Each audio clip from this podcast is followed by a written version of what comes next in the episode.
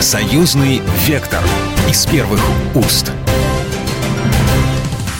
Здравствуйте, вы слушаете программу «Союзный вектор», наша программа о самых важных событиях, которые касаются России и Беларуси, нашего союзного государства. Меня зовут Екатерина Шевцова.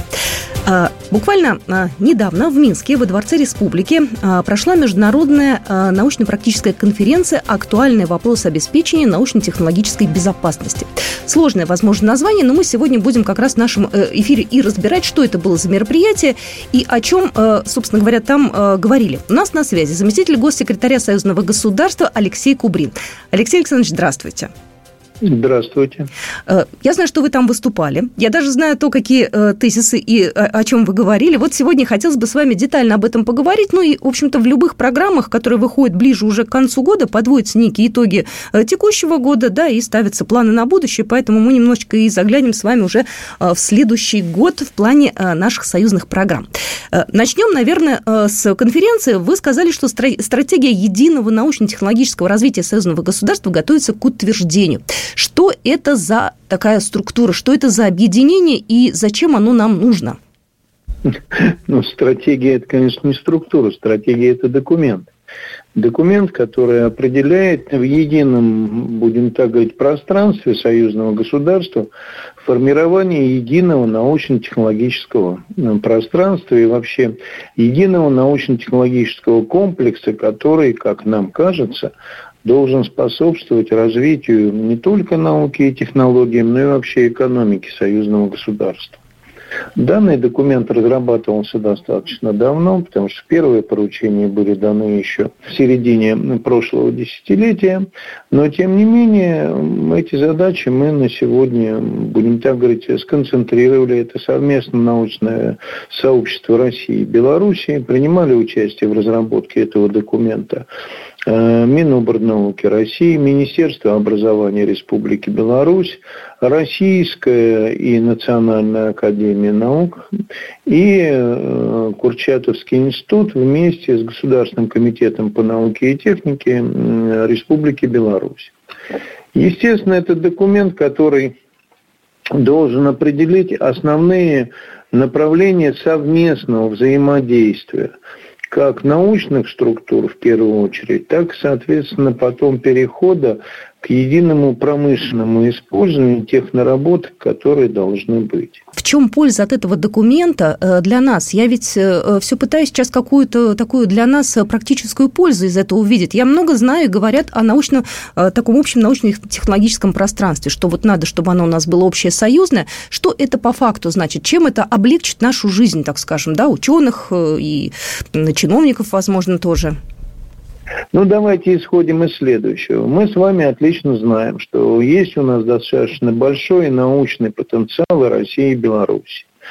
Э, естественно, задача на сегодня у нас стоит решить вопрос таким образом, чтобы выделить э, наиболее емкие и важные возможности как на российской, так и на белорусской стороне той точки зрения, что именно посмотреть, где совместные разработки, совместные ученых и России, и Беларуси дали бы максимальный эффект. В чем задача именно такой стратегии? Потому что если мы говорим о каком-то едином документе, естественно, он должен быть единый и сочетать в себе особенности и одной, и другой страны. О таком документе, как я сказал, говорили и раньше, но вот сейчас, наконец-то, мы подошли к тому, что надо создать какую-то единую систему. Почему? Потому что, ну, к примеру, отдельно в России достаточно много и серьезное развитие получают э, соответствующие исследования как в области, к примеру, атомной энергетики, в области, допустим, высоких технологий, которые касаются продовольственной безопасности, в области вопросов, касающихся высокотехнологичной агропромышленной ситуации. То есть и там, и там это делается. Но мы же уже обратили внимание то, что у нас есть аналогичные работы, которые ведутся и в Беларуси. Зачем нам, понимая, что мы стремимся к максимально сближенному единому экономическому пространству, вкладывать средства в одну и ту же тематику? Зачем, к примеру, нам готовить специалистов по одному и тому же направлению и в России, и в Беларуси, отлично понимая, что компетенция они есть и в одной, и в другой стране, но в каком-то вузе техническом российском эти компетенции получили большее развитие, то есть и выше у нас с вами, к примеру, уровень профессорско-преподавательского состава, и наработки и подготовки инженеров осуществляет лучше. А в Белоруссии, учитывая, что у них очень хорошо ну, развита система именно преподавания в инженерных вузах, они во многом сохранили советскую школу, есть такие же компетенции по другим направлениям. Значит, естественно, тогда нам необходимо рассмотреть возможность стыковки этих элементов. Мы же неоднократно говорили, что, например, для того, чтобы развивать то или иное технологическое направление, в первую очередь должны быть кадры. Кадровая политика сегодня, и наши президенты это подтверждают, является одной из основ. Вы обратите внимание, как много внимания и в России, и в Беларуси сейчас удивляется молодежи. Молодым ученым. Совсем недавно, вот нам по телевизору показывали, проводил, прошел крупный форум в Сириусе. Это же все взаимоувязано. Вот в этом и заключается практический выход от подобных документов. Единственное, что стратегия – это документ очень общий, который охватывает большую сферу направлений взаимодействия, начиная от кадровой и заканчивая фундаментальными технологиями по разным направлениям. И, естественно, эм, и в этом-то и должен заключаться практический выход. То есть, сформировав какую-то идеологию и определив направление движения по тем или иным основным, э, будем так говорить, видам деятельности, мы выбираем наиболее чувствительные и выгодные моменты, которые можно взять в одной стране и успешно использовать в другой. И наоборот. Сейчас эта ситуация у нас с вами является наиболее актуальным, потому что во многом, как вы знаете, мы все-таки в свое время ориентировались на взаимодействие с западными государствами, по западным технологиям.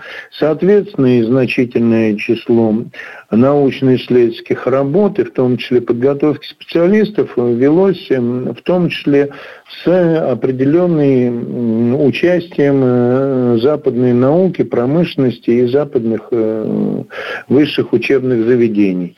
Сегодня мы с вами обязаны вот ту небольшую часть, которая в свое время заполнялась западными технологиями, мы должны ее теперь заменить своими отечественными. Ну, под отечественными, учитывая, что я все-таки нахожусь в союзном государстве, мы с вами находимся в союзном государстве, мы должны понимать, это российско-белорусское совместное производство. Все, что вы сейчас говорите, мне это напоминает поворот обратно в наше советское прошлое в хорошем смысле этого слова, да?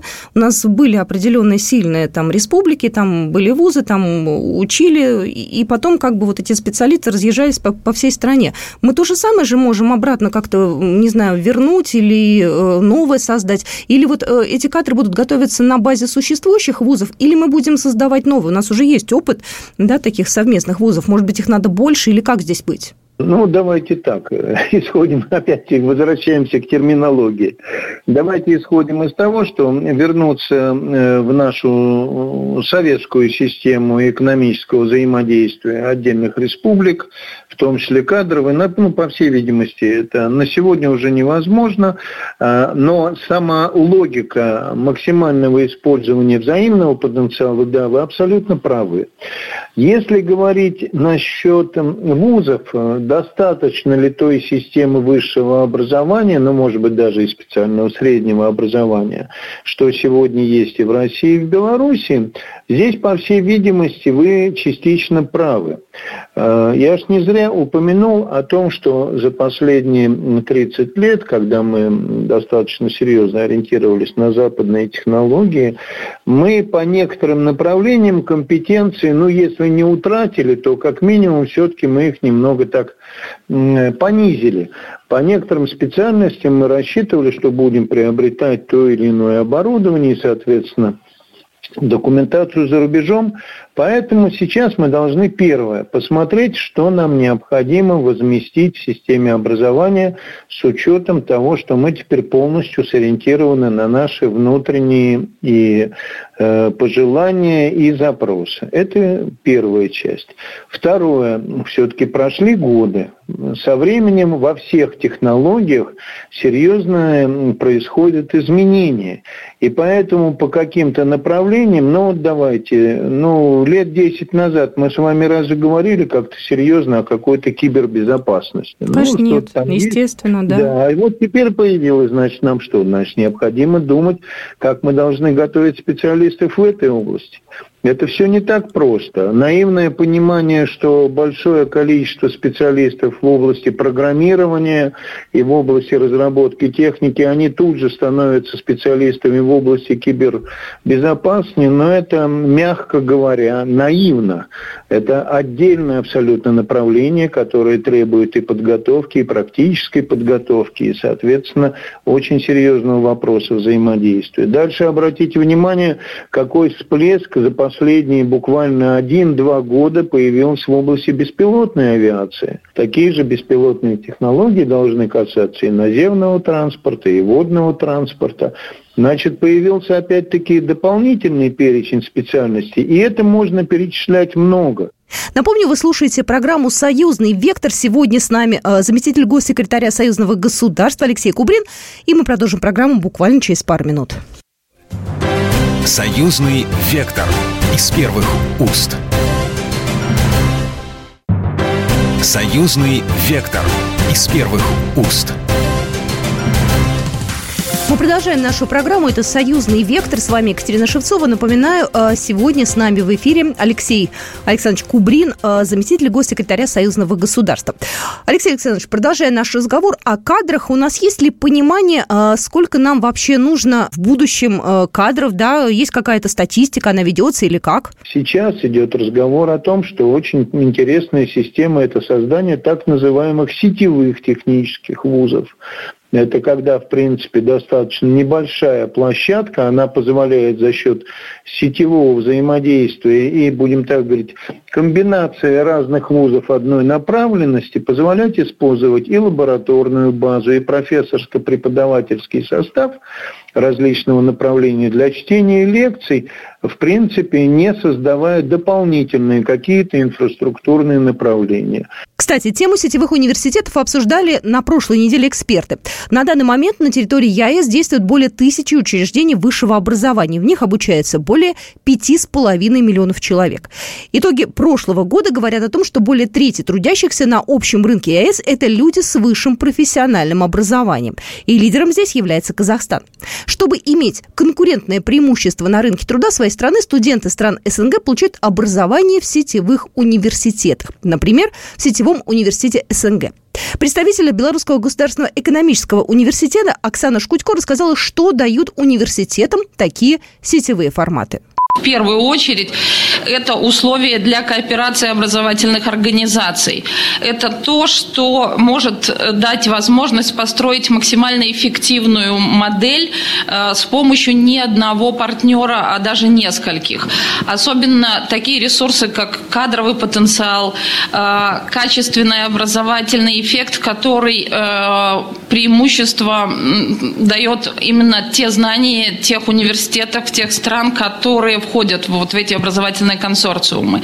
А, помимо этого, это единая ресурсная база, которая а, может использована быть всеми членами партнерства. Инфраструктура для студентов. Время, конечно, сейчас несется с какой-то удивительной скоростью. У нас э, вообще на раскачку, на принятие документов, на принятие решений, на просчет. Насколько у нас сейчас мало времени? Потому что кадры же нужны здесь и сейчас, но лет через пять это точно – ну, давайте всегда исходить из следующего.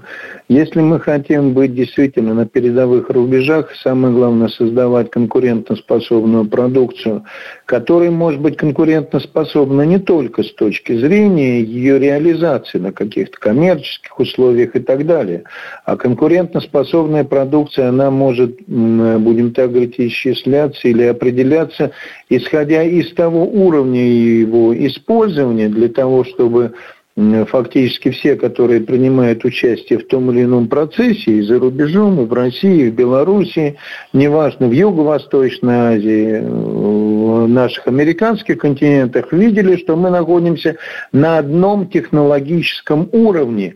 И тогда проще, в конце концов, будут и общаться, потому что наука все-таки, как правило, она не имеет такого узконаправленного какого-то внутригосударственного деятеля. Наука, она широкого спектра, и она, как правило, лучше развивается в том случае, когда большой обмен мнениями идет. И здесь, в принципе, я с вами согласен, что времени-то у нас на раскачку нет. И поэтому стратегию, вот несмотря на то, что вопрос о ней ставился давно, но тем не менее она разработана была в течение одного года. Значит, утвердили ее тоже достаточно быстро. И мы ожидаем, что окончательное утверждение Высшим Государственным Советом тоже пройдет на ее ближайшем заседании. Как э, мы надеемся, конечно, посмотрим, как решат руководители двух государств. Сейчас документ направляется для рассмотрения как раз вот к ним. Поэтому здесь на раскачку времени нет, на длительное обдумывание, куда двигаться нет. Дело в том, что в конце концов – нас заставит это делать реальная ситуация, которая будет в экономике, промышленности, науке. Поэтому мы, в принципе, я не могу сказать, что мы уже везде опоздали, но действительно по некоторым направлениям мы сейчас предпринимаем очень активные шаги. Ну, давайте говорить это. Это и в области электроники, микроэлектроники, потому что действительно количество типа номиналов электронной компонентной базы, которые необходимы нам э, в нашей современной технике, они немножко отстают от зарубежных. А сейчас идет процесс подготовки для наращивания. А наращивание требует в первую очередь э, готовность специалистов этим направлением заниматься. Поэтому раскачки мы не можем себе позволить. И я так полагаю, что тянуть не будут ни в России, ни в Белоруссии, а достаточно быстро мы эти вопросы попытаемся как минимум готовить к запуску в процесс. Дай бог, я очень надеюсь на то, что действительно все будет принято оперативно. И еще, наверное, важно повышать э, статус профессии инженера. Опять же, возвращаясь к советскому времени, тогда инженер это было круто, это было престижно. Потом э, были 90-е годы, когда про инженеров вообще забыли. Потом переосмысление шло. Вот надо так, чтобы нынешнее молодое поколение тоже шло, училось и получало э, престижную профессию, которая бы еще и оплачивалась. Я бы хотела еще про союзную программу поговорить, которая запланирована на следующий год, когда мы говорили о бюджетировании, то финансовую поддержку получит программа а, по пограничной безопасности, а, по разработке интеллектуальных высокотехнологичных цифровых электронных компонентов и систем компонент F, и космическая система, и там будет еще Intel это тоже интересная история, будет еще и военная инфраструктура поддержана. Вот я сейчас все перечислила, что-то еще будет, и можете, если подробнее рассказать про какие-то такие вот, которые будут интересны и, возможно, в новинку. Ну, Екатерина, прежде всего давайте вернемся все-таки к терминологии. Если вы произносите э, термин «союзная программа», то это те программы, которые обсуждались тоже на этом заседании Совета Министров. То есть было сказано, что 28 союзных программ, те, которые курируются правительствами России и Беларуси, и которые финансируются вне бюджета союзного государства, они в этом году будут закончены. Значит, естественно, на будущий год запланировано тоже определенное число новых союзных программ, если так можно назвать, которые будут разрабатываться для реализации в, период 24-26 года. А вот теперь давайте вернемся к программам союзного государства. То есть вот еще раз, есть союзные программы, а есть программы союзного государства. Вот это программы, которые реализуются в рамках бюджета союзного государства. Это то, о чем вы говорили. Из всего того, что вы все правильно перечислили, у нас получается, что, в принципе, на будущий год у нас переходят три силовые программы и переходят три высокотехнологичных программы. Мы рассчитываем, что к этим трем высокотехнологичным программам в будущем году у нас добавятся еще программы в области космической деятельности. Высокой стадии проработки у нас программы, которые касаются вопросов вопросов э, защиты информационных ресурсов, но это на сегодня вы отлично понимаете тоже достаточно важная тематика. Ну, такие программы, как правило, они носят обоюдный характер. Они носят как характер вопросов национальной безопасности, так и это высокотехнологичные программы, потому что там как раз речь идет в том числе о вопросах и безопасности в области информационных технологий, поэтому это такая сочетающая программа. Естественно, в стадии проработки у нас продолжаются программы, те, которые мы, в принципе, раньше смотрели, это программы в области здравоохранения, но давайте не забудем еще такой момент, что мы говорили о том, что начинаем сейчас продвигать такую, такой инструмент в рамках союзного государства, как проекты союзного государства. Проекты союзного государства, они уже совсем приближены к жизни. То есть, если все-таки программы союзного государства – это в первую очередь опытно-конструкторские научно-исследовательские работы, которые нам позволяют получить технологии, новые материалы и так далее, и так далее – то это все-таки окровская работа, а уже дальше идет вопрос о ее внедрении. Проект союзного государства – это уже какое-то конкретное создание, либо производство, либо конкретное создание каких-то линий отдельных по созданию производства чего-либо, и вот это, оно совсем уже приближено к жизни. Сейчас у нас, в принципе, в стадии проработки есть несколько таких предложений по проектам. Некоторые из них касаются современных технологий в области композиционных материалов, а некоторые касаются здравоохранения. Очень интересный проект мы сейчас смотрим в области эндопротезирования с учетом взаимных возможностей российской и белорусской стороны. Некоторые касаются производства новой техники, в том числе какой-то беспилотные аппараты широкого спектра деятельности. Так что вот по этим направлениям в рамках бюджета союзного государства, который был, на мой э, большое спасибо руководству двух государств, увеличен на 24 год на 38%. Но, тем не менее, я предполагаю, что, по всей видимости, мы этот добавленный кусочек тоже полностью выберем, и поэтому будем стремиться к тому, чтобы мы сумели обосновать новые проекты и программы союзного государства, э, чтобы мы могли надеяться на увеличение бюджетирования, потому что тематики очень интересные, и именно совместный потенциал, используемый и в России, и в Беларуси, он позволяет меньше тратить средств, если бы то или иное направление разработало каждое государство отдельно. А, Алексей Александрович Кубрин был сегодня у нас на связи, заместитель госсекретаря Союзного государства. Спасибо большое. Спасибо большое, до свидания. Программа произведена по заказу телерадиовещательной организации Союзного государства. Союзный вектор из первых уст.